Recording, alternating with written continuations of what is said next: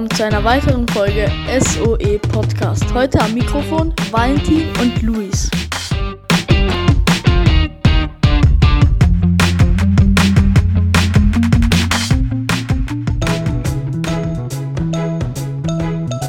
Das heutige Thema ist Social Media, weil wir das ja auch alle benutzen und wir wollten so verschiedene Meinungen hören, weil es ja auch alle betrifft. Jetzt interviewen wir Sarah Kim.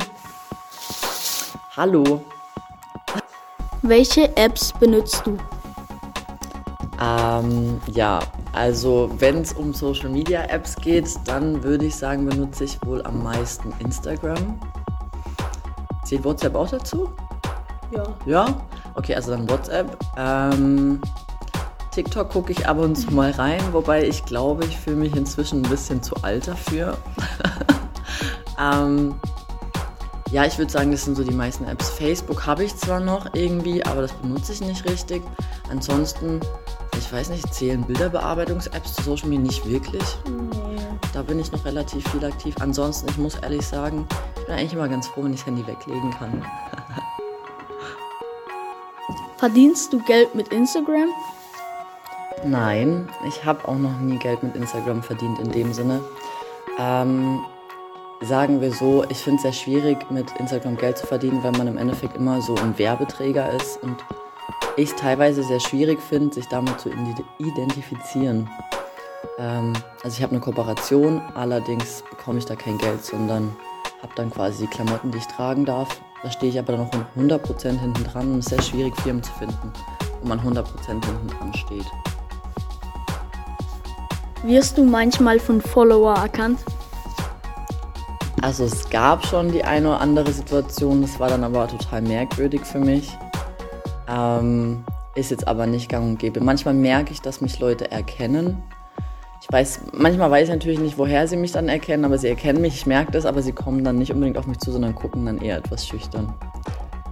Hab ab und zu aber auch Nachrichten dann mal auf Instagram, wo es dann heißt, so, hey, ich habe dich gesehen, ich wollte dich nicht stören oder ich wusste nicht, ob ich dich ansprechen kann und darf, aber ja, also ich bin für mich ein ganz normaler Mensch und mein, wenn man mir Hallo sagen möchte, darf man das gerne machen.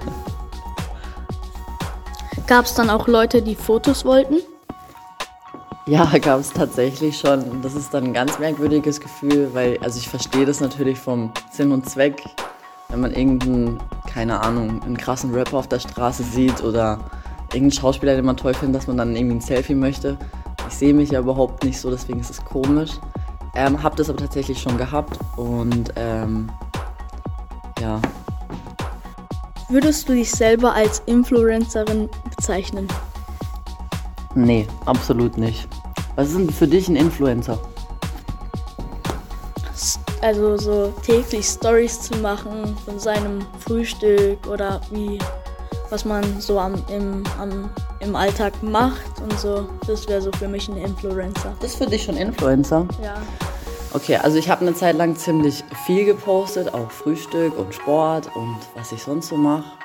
Ähm, mache es aber inzwischen nicht mehr. Ähm, einfach weil ich, ich fühle mich nicht mehr danach und es ist auch sehr zeitfressend. Ich weiß nicht, wie viel du am Handy bist, aber ich bin für mich, für meine Verhältnisse, mir zu viel am Handy, obwohl ich es echt schon oft weglege.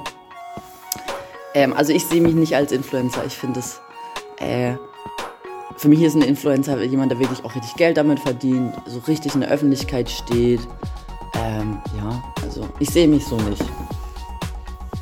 Wie lange hast du schon Instagram? Ich glaube, sowas um die sechs Jahre. Also ich, ich weiß es nicht mehr ganz genau, aber ich glaube, das müssten so plus minus sechs Jahre sein. Und damals, als ich angefangen habe, war ich echt einer der wenigen, die das hatte, also auch in meinem Alter. Und da gab es, also da waren wirklich, da war ich eigentlich die Einzige, die so richtig, richtig aktiv drauf war. Welche Tipps hast du im Umgang mit Social Media? Ja, ähm, ich denke, eine gewisse gesunde Zeit, die man sich selbst so einplanen sollte. Allerdings ist diese gewisse gesunde Zeit auch mal so relativ. Ich, ich glaube, man muss sich da so ein bisschen rausbremsen und auch genug im Real Life, also im echten Leben stattfinden. Aber gerade jetzt so mit der Zeit, in der wir gerade so sind, ist es sehr schwierig, weil dieses mit Social Distancing, ja, bleibt einem fast nicht so viel anderes übrig, als mehr mit dem Handy rumzuspringen. Ich finde es selber sehr schwierig, also ich bin einfach jemand, ich lege das Handy dann komplett weg, weil ich einfach sage so, nee, ich möchte jetzt Ruhe haben oder gehe sogar in Flugmodus, dass auch wirklich ich nicht mal auf die Idee komme, irgendwas anzutippen, Tipps zu geben. Ja, ich, äh, glaube, dass ihr, ihr jungen Menschen da eigentlich eine ganz gute Lösung schon gefunden habt, weil ich glaube, ihr seid trotzdem immer noch genug untereinander. Ich denke sogar, ihr macht es fast besser als die Leute in meinem Alter. Vielen Dank für das Interview. Sehr gerne und vielen Dank, dass ich eingeladen wurde und gefragt wurde. Ciao.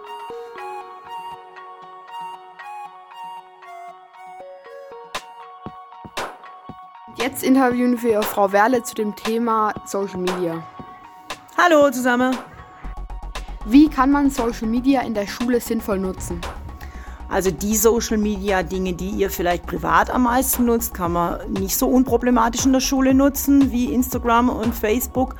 Aber zu Social Media gehört ja auch Zoom oder unsere Moodle-Plattform und das bringt natürlich in den Zeiten, die wir gerade haben, viele Vorteile, weil wir Lehrer mit euch gut in Kontakt treten können. YouTube ist was Tolles. Äh, wer kennt nicht Lehrer Schmidt? Also es gibt doch einige Dinge, die man nutzen kann ähm, und ähm, das erleichtert uns den Alltag. Welche Nachteile gibt es bei Apps wie WhatsApp oder Instagram? Also sie sind einerseits enorme Zeitfresser, weil man natürlich viele Minuten daran verbringt und ähm, dann weniger Zeit für anderes hat. Und dann ist natürlich auch so, die Nachteile sind so, dass man ja vieles auch schreibt, was man so gar nie sagen würde und dass das rechtlich natürlich öfters auch mal ein Problem ist, was man da so zum Besten gibt. Welche Regeln gibt es in der Schule in Bezug auf Social Media? Ja, das ist gar nicht so einfach. In der Schule gibt es keine allgemeingültigen Regeln für die Nutzung von Social Media. Vielleicht kann man das eher so sagen, es gibt, glaube ich, klassenintern eher eine Art Verhaltenskodex, weil viele Social-Media-Sachen ja gar nicht genutzt werden dürfen, aber Klassen trotzdem sich überlegen, wenn wir WhatsApp nutzen, wie wollen wir das positiv nutzen. Es gab zum Beispiel mal einen Fall von meiner eigenen Klasse. Das Problem war dann, ähm, da waren zu viele Emojis und dann hat man einfach gesagt, okay, äh, wir in unserer Klasse vereinbaren, dass keiner mehr unnötige Emojis schickt, aber eine Regel von der ganzen Schule allgemein gibt es nicht. Was passiert, wenn sich die Schüler nicht an diese Regeln halten? Ja, da die Regeln ja eigentlich von der Klasse äh, intern aufgestellt sind, gibt es da Möglichkeiten, das im Klassenrat zu besprechen und äh, dann Regeln oder äh, Instrumentarien festzulegen, wie es weitergehen soll. Nicht selten ist es natürlich aber auch so, dass äh, WhatsApp dann auch die Grenze des Rechtlichen überschreitet und das manchmal auch dann äh, oft vor der Polizei landet und wir da als Schule auch raus sind. Welche Apps nutzen Sie selber? Also klar, für die Schule brauche ich natürlich Moodle und Zoom, ähm, Quizlet und äh, so ein paar Sachen auch über den Klett Verlag. Privat werde ich es machen wie ihr alle, äh, aber ich darf es halt. Ich nutze WhatsApp und ähm, dann bin ich noch Fan von Pinterest. Ich habe zwar auch einen Facebook-Account, aber den nutze ich so gut wie nie. Danke für das Interview. Gern geschehen.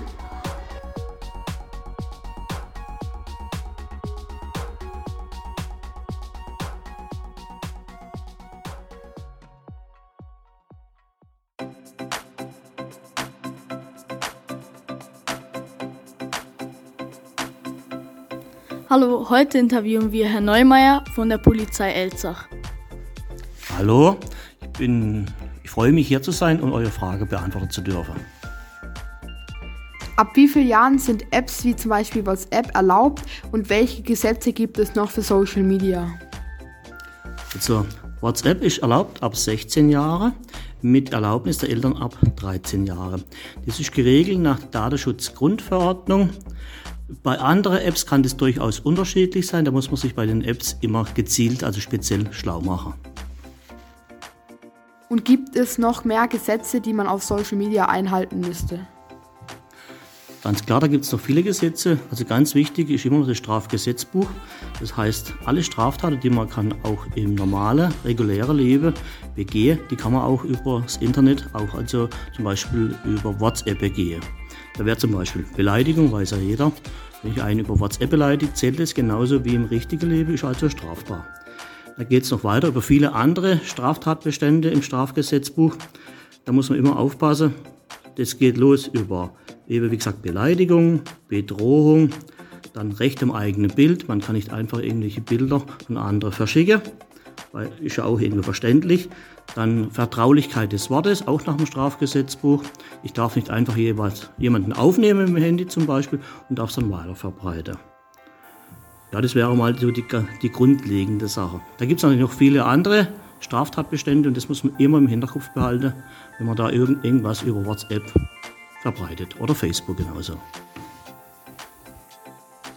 Was passiert, wenn man jemanden über Social Media beleidigt? Also wie bereits erwähnt, eine Beleidigung über diese Social Media oder auch zum Beispiel WhatsApp sind genauso rechtsgültig und strafbar wie eine ganz normale Beleidigung im regulären Leben. Also wenn ich es ihm direkt sage wird.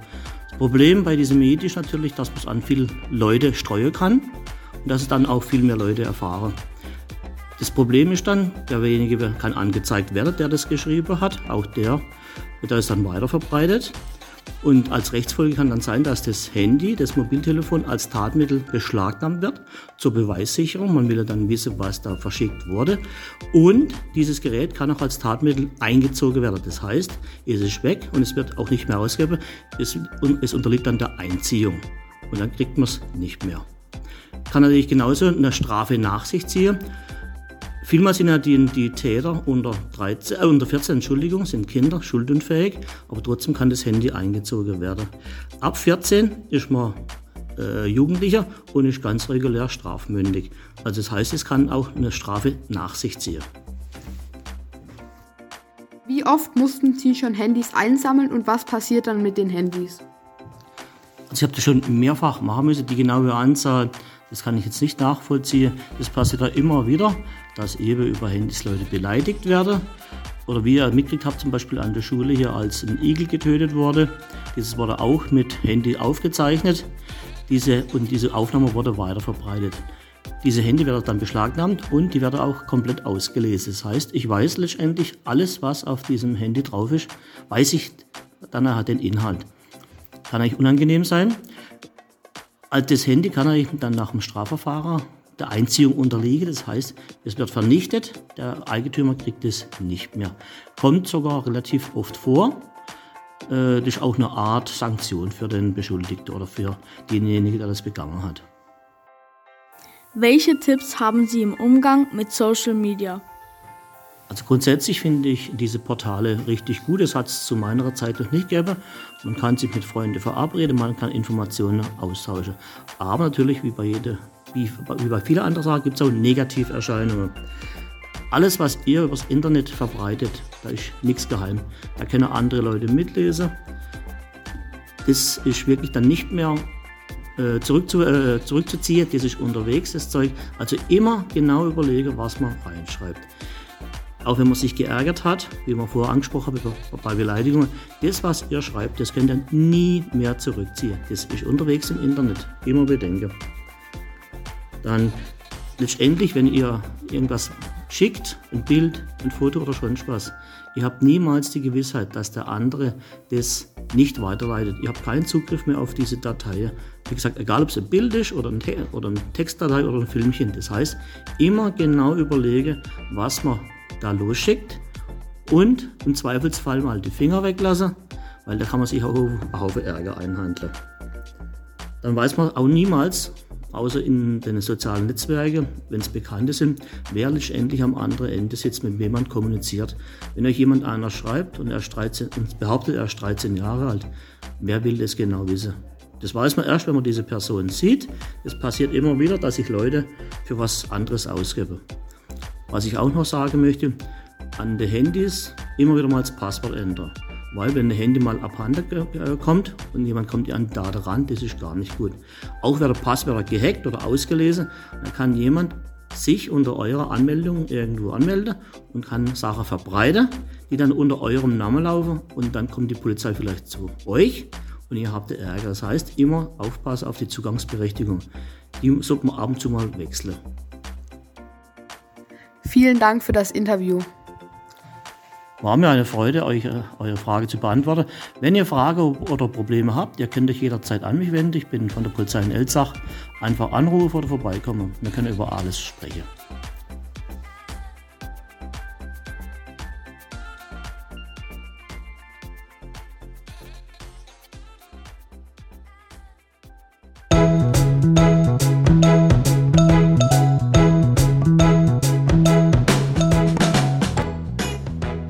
Jetzt kommen die News.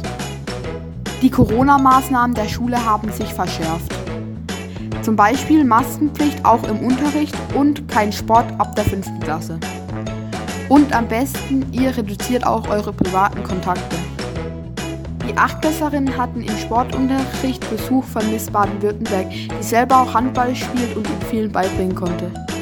Am 19.11. fand die erste SMV-Sitzung per Zoom statt. In der nächsten Folge informieren wir euch über die neuen Schülersprecher.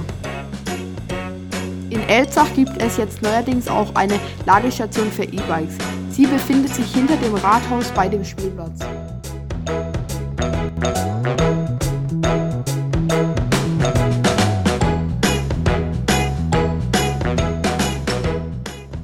Das war's für heute. Wir hoffen, es hat euch gefallen.